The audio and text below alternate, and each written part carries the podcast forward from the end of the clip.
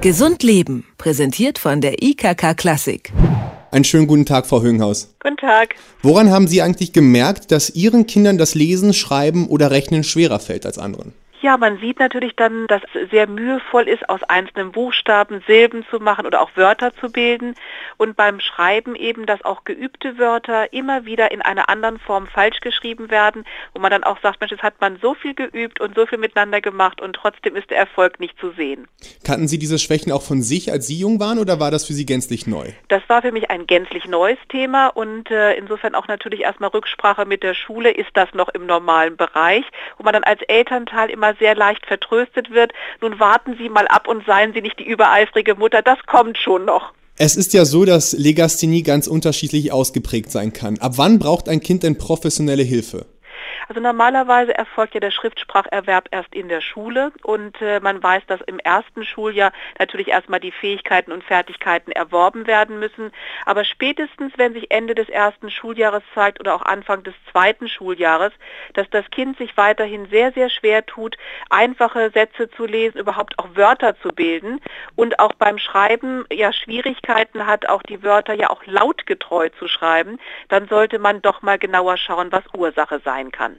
Meinen Sie denn, das Personal an Schulen ist gut gebrieft für sowas? Sie haben ja gerade selbst erzählt aus Ihrer eigenen Erfahrung, dass man Sie da vertröstet hat. Erkennen denn Lehrer bzw. Leute aus dem Umfeld des Kindes ähm, sehr schnell, dass es wirklich Legasthenie ist oder braucht es da Coaching und Aufklärung? Also wir denken, dass natürlich da in der Lehrerfortbildung noch viel getan werden muss, weil es normalerweise nicht Bestandteil der Lehrerausbildung ist.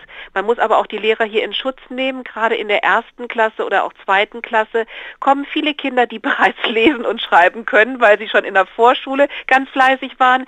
Sie haben auch Kinder dabei mit Migrationshintergrund, die sich auch generell vielleicht ein bisschen schwerer tun. Oder auch durch andere Umstände wie eine ADHS oder andere Störungsbilder kann es Beeinträchtigungen geben. Insofern ist es manchmal wirklich wirklich schwer, wenn ein Lehrer vor einer Klasse mit 30 Schülern steht, zu gucken, was ist denn bei dem einzelnen Kind nun wirklich los. Ne?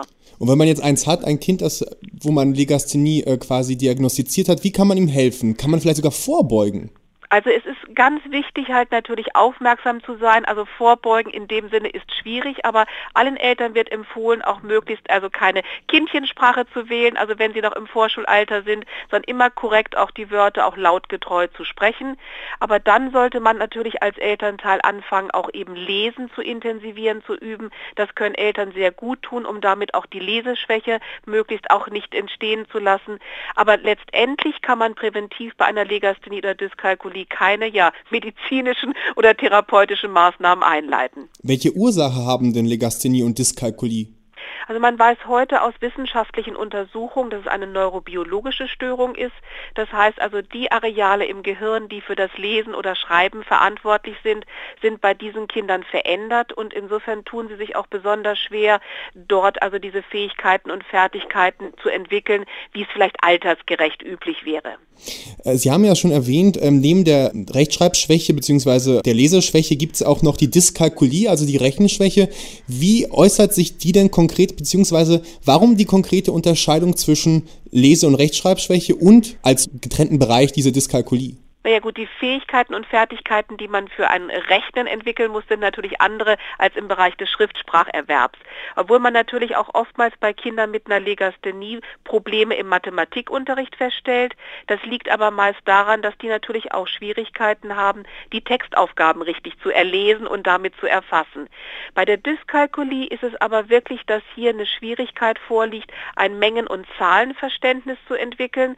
Und da muss auch den Kindern durch eine spezielle Therapie Therapie geholfen werden, dass sie überhaupt erstmal verstehen, was ist eine Zahl und welche Menge steht dahinter und wie führe ich dann Rechenoperationen durch.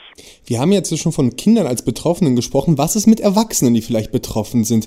Kann man denen vielleicht auch helfen, die jahrelang verunsichert sind, ob es wirklich eine Schwäche ist oder vielleicht ja ein Mangel an äh, Lesefähigkeiten? Was raten Sie betroffenen Erwachsenen? Also auch Erwachsene haben immer eine gute Möglichkeit äh, durch entsprechende Förderung und das müssen natürlich qualifizierte und äh, äh, evaluierte Fördermaßnahmen sein, dort auch ja noch immer Verbesserungen im Bereich des Schriftspracherwerbs oder der Rechenkompetenzen zu äh, ja, erreichen. Insofern würden wir sagen, zu jedem Alter ist eine Förderung möglich und man kann auch dadurch eben viele Bereiche absichern.